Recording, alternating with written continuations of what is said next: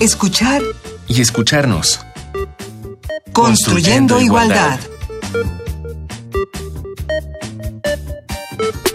Bienvenidas y bienvenidos. Esta es una emisión más de Escuchar y Escucharnos, construyendo igualdad. Y bueno, para eso estamos de nuevo en estos micrófonos y para eso los tenemos a ustedes escuchándonos. Hay que construir la igualdad. Hoy vamos a tener un programa que a mí particularmente me interesa mucho. Espero que a ustedes también y que nos sea muy útil a todas y todos. Hoy vamos a hablar sobre las feministas y el término feminazi. Y para eso tenemos dos invitadas, que es la primera vez que nos acompañan. Esperemos no sea la última, y pronto nos escuchemos por aquí. Está con nosotros la doctora Abneris Chaparro. Ella es investigadora del CIEG, doctora en teoría política por la Universidad de Essex en el Reino Unido. Ha realizado estancias postdoctorales en Bélgica y México. Sus intereses de investigación tienen que ver con la teoría política feminista, el postfeminismo, el concepto de dignidad, violencia contra las mujeres, los debates prostitución, trabajo sexual y libertad de expresión, pornografía. Bienvenida, Abneris. Hola, Amalia, muchas gracias. Muchísimo gusto.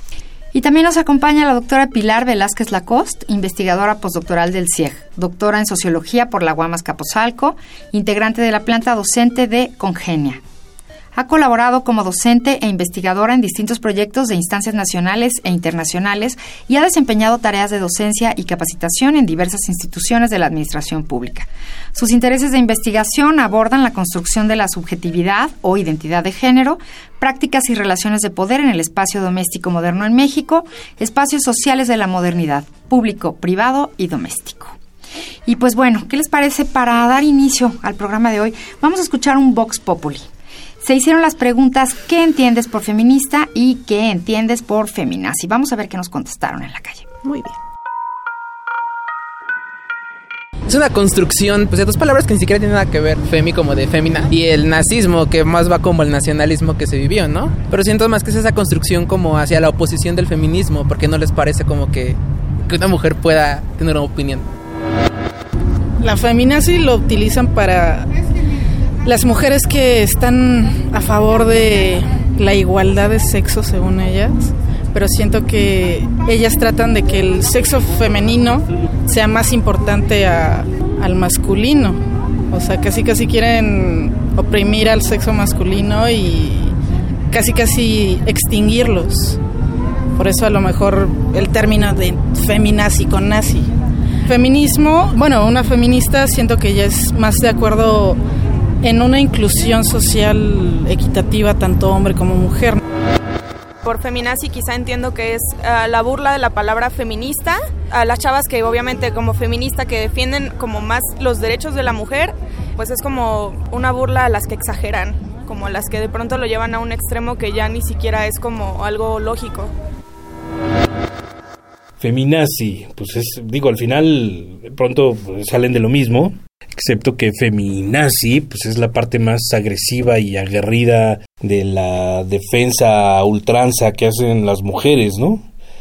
Y feminista, pues igual la, la, defensa por, por el género, por los derechos, por la igualdad, por la equidad, pero en teoría una parte más tranquila, menos violenta o menos agresiva, aunque nos encontramos de todo.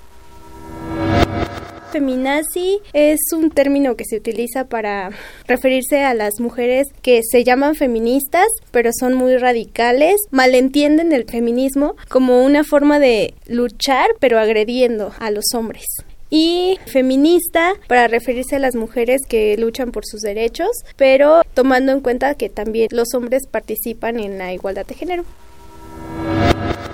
Feminazi para mí es el uso peyorativo que se le da a la palabra y a todo lo que conlleva el feminismo.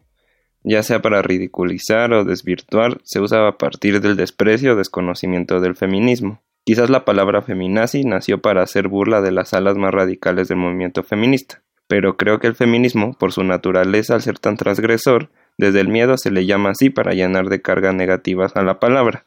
Y feminista quizás es un poco más complicado de definirlo, ya que pues proviene del feminismo y el feminismo es muy amplio y existen diferentes tipos de feminismos.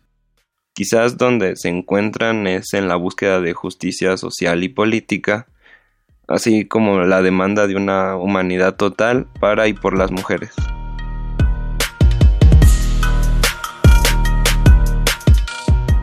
Pues esto es una muestra de lo que en la calle se dice. Necesitaríamos hacer un recuento, yo sé que bueno, es muy poco tiempo, pero un poco sobre la historia del feminismo para situarnos, ¿no? Y saber dónde estamos parados ahorita. ¿Qué es el feminismo o cómo surge? Bueno, el feminismo es un movimiento intelectual, político y social que busca en su expresión más básica la igualdad entre los géneros, entre los hombres y, las mujeres. Hay históricamente podemos pensar en tres grandes etapas del desarrollo del feminismo, la etapa ilustrada o la primera ola del feminismo que surge como una crítica al proyecto ilustrado que se tendía como universalizador e incluyente y las mujeres de la Europa del siglo XVI y XVII dicen este proyecto no es universalizador ni incluyente porque nos está excluyendo, nos está invisibilizando. La segunda ola o la segunda etapa del feminismo es el feminismo del sufragismo, también surge en Estados Unidos y en Europa y lo que busca es reivindicar derechos políticos y sociales para las mujeres como el derecho a votar y ser votadas, el acceso a la educación, el derecho a la herencia, el derecho a la propiedad. Y la tercera ola del feminismo es la que surge en los años 70 del siglo XX a través de distintos movimientos que buscan precisamente cuestionar ah, la forma en que la cultura está ordenada y es reproducida y normalizada en una cultura en donde las mujeres siempre básicamente llevan las de perder, ¿no? Donde tienen una posición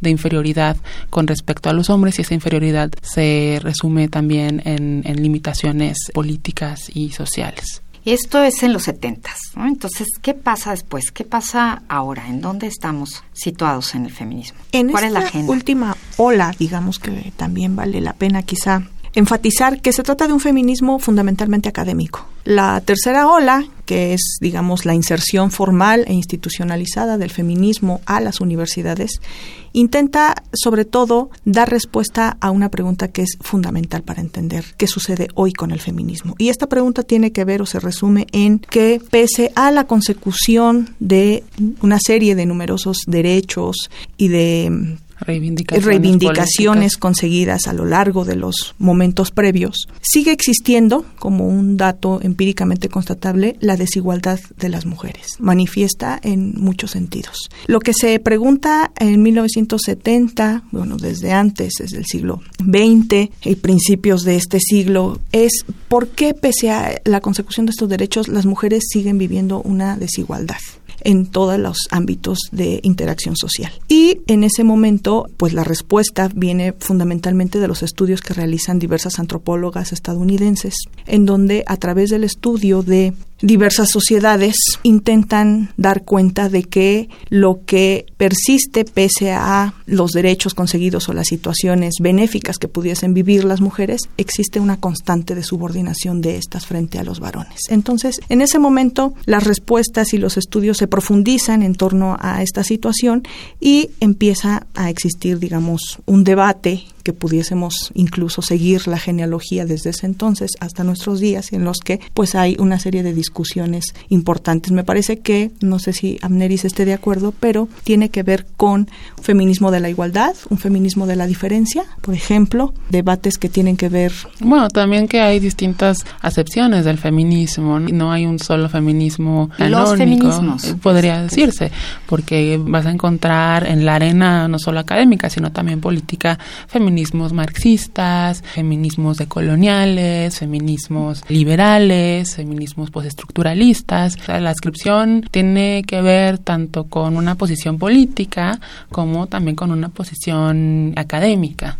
Y bueno, además de, la academia en esta tercera ola, quisiera saber un poco más sobre el activismo, ¿no? Porque es, es otra parte, la denuncia, la visibilización a través de muchos medios, ¿no? El arte, la protesta pública. ¿Qué sucede ahora en estos feminismos? Bueno, yo pienso que lo que tenemos ahora es una exposición muy importante del feminismo en los medios de comunicación, a través de las redes sociales. El feminismo tiene mayor visibilidad en los países. Quizá ya no es tan mal vista la palabra feminista cuando algunas personas la utilizan. Hay, creo que así hay muchos esfuerzos por reivindicarla y sobre todo por aclarar de qué se trata ser feminista. Entonces se ha vuelto positivo ser feminista. Ya no es una palabra o un adjetivo que dé miedo, pero a la vez hay palabras o términos que acompañan al feminismo que se empeñan en, en una connotación negativa, que la gente se empeña en tal vez aplicarla así.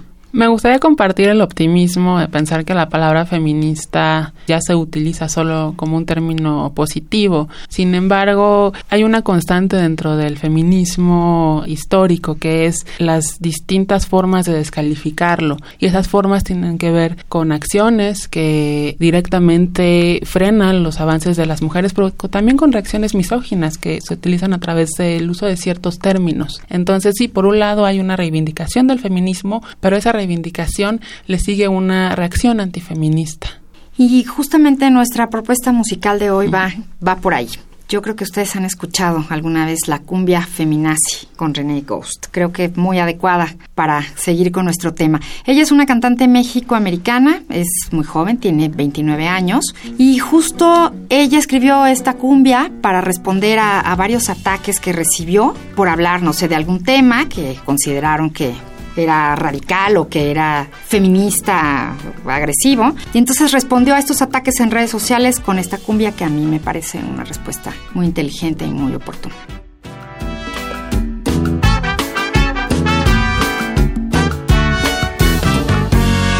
Sin deber y sin temer, tan solo por ser mujer valiente y poco frágil.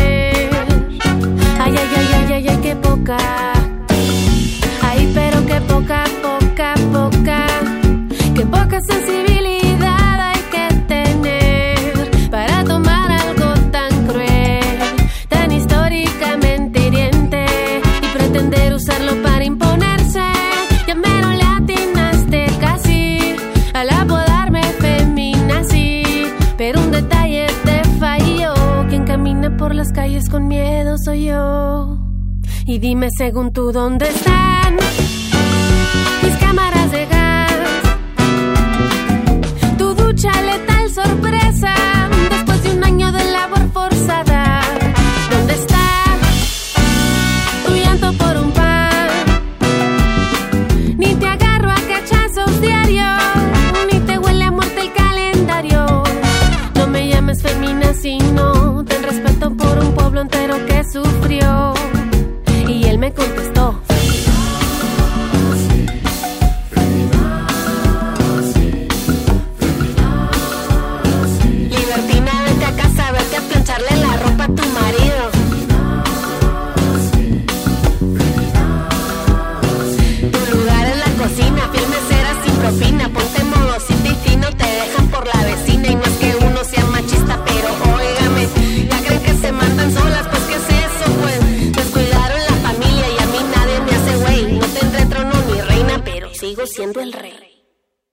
Sensibilidad hay que tener para tomar algo tan cruel, tan históricamente hiriente y pretender usarlo para imponerse. Eso nos dice René Ghost. Y es justamente de lo que hablábamos antes de, de la canción, Abneris. Habría que saber cómo nacen las llamadas feminazis. ¿Qué es eso? Vale la pena mencionar que los términos peyorativos en torno al movimiento feminista o a las feministas no es una novedad. Desde el siglo XIX, aquellas mujeres que dentro de la segunda ola reivindicaban derechos como el voto, derechos como la propiedad, etcétera, etcétera, hubo quienes de forma peyorativa también adjudicaron o eh, asociaron a estas mujeres con una serie de estereotipos y adjetivos, ¿no? Se decía que eran mujeres solteronas, insatisfechas sexualmente, brujas, brujas etcétera, Pero etcétera. les amenazaban, es por eso esa calificación negativa. O sea, era una amenaza, era una exigencia que Es molestaba. Una suerte eso. de contestación de De defensa. de defensa ante la, digamos, el éxito y la importancia que está teniendo el feminismo, la fuerza que está tomando no solamente al interior de Europa Occidental, sino ya en contextos muchísimo más amplios, ¿no? Y en sociedades cada vez más, más lejanas geográficamente al, a donde surge inicialmente. Había ¿no? que descalificarlas. Sí, entonces en ese momento, bueno, fueron señaladas con una serie de adjetivos. Hoy, en nuestras sociedades, en nuestros días actuales, bueno, son conocidas como feminazis, ¿no? A quienes se asumen como eh, reivindicadoras de los derechos y que asumen al feminismo como una bandera para defender la igualdad entre varones y mujeres, ¿no? Y básicamente, digamos, este término surge en 1992 particularmente a través de un hombre que es locutor estadounidense que acuña el término feminista para designar a aquellas mujeres que según y supuestamente bajo la concepción de este señor, pues tratan de eh, no solamente de imponer o exterminar a los varones, es decir, se tiene una confusión ahí terrible para entender lo que eh, reivindica originalmente el feminismo y lo que entiende esta persona es que lo que se busca es que las mujeres se impongan sobre los varones y sobre todo hay una idea también que subyace a su a su término que tiene que ver con el exterminio, ¿no? Tanto que a partir de que las mujeres reivindican el derecho al aborto, él asocia la idea del aborto con exterminio. Cabe decir que este señor que se llama Rush Limberg, Limberg. Hoy apoya abiertamente a Donald Trump, entonces podemos darnos una idea de por dónde va.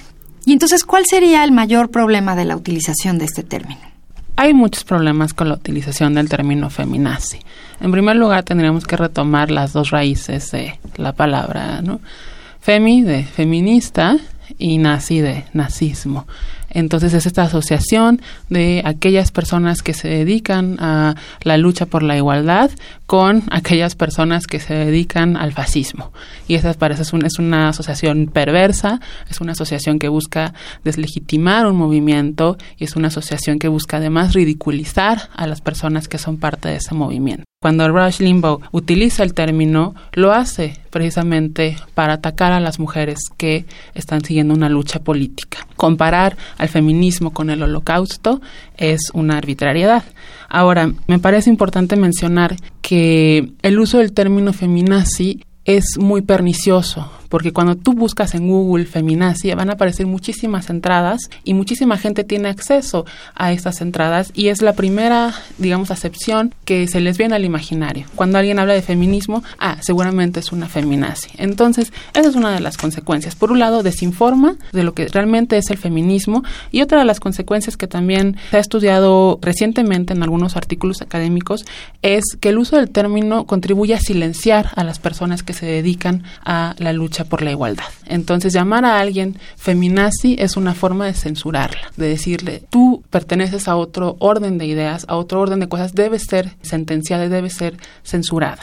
No puedes hablar de igualdad. Es un término muy peligroso en ese sentido. Muy peligroso, sí, yo también lo creo. Y hablabas primero del el papel de los medios, ¿no? Para visibilizar y de esta época y la era digital.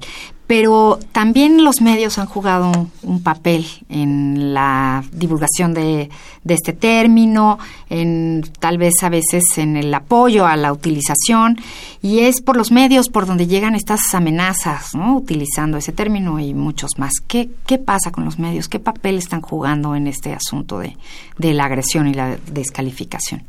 Bueno, el feminismo siempre ha sido caricaturizado de maneras incorrectas. Siempre ha sido un movimiento que no necesariamente ha sido abrazado por los medios de comunicación, aunque ahora escuchamos discursos donde las mujeres tienen que estar empoderadas, donde tiene que haber igualdad y las mujeres son fuertes y se trata de presentar imágenes de mujeres con poder dentro de los medios. Sin embargo, creo que siempre ha habido una reticencia a utilizar los términos feminista y cuando utilizamos el término feminazi coadyuva a que exista a que esa reticencia continúe exacerbando la autolegitimación del feminismo. También hay estudios que nos dicen que muchas mujeres no se autoidentifican como feministas precisamente porque piensan que el término tiene que ver con esta visión ultra radicalizada de mujeres que buscan el exterminio de los varones. Y si esa fuese la definición de feminazi, no vamos a encontrar a ninguna persona que la cumpla.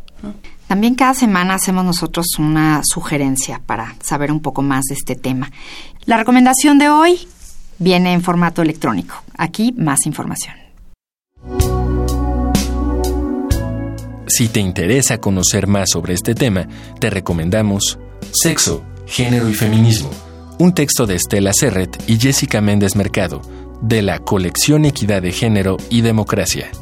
Hallarás los orígenes del feminismo, el feminismo académico y los orígenes del concepto género, la distinción entre sexo y género, la perspectiva de género y el feminismo de la igualdad contra el feminismo de la diferencia. Esta obra se difunde en formato PDF en la Biblioteca Electrónica del Instituto Nacional Electoral www.biblio.ine.mx.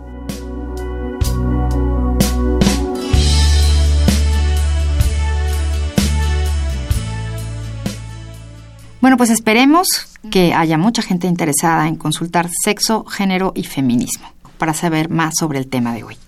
Y bueno, pues no podemos dejar de mencionar las redes sociales, porque yo creo que ahí la agresión es tremenda, porque el anonimato ayuda.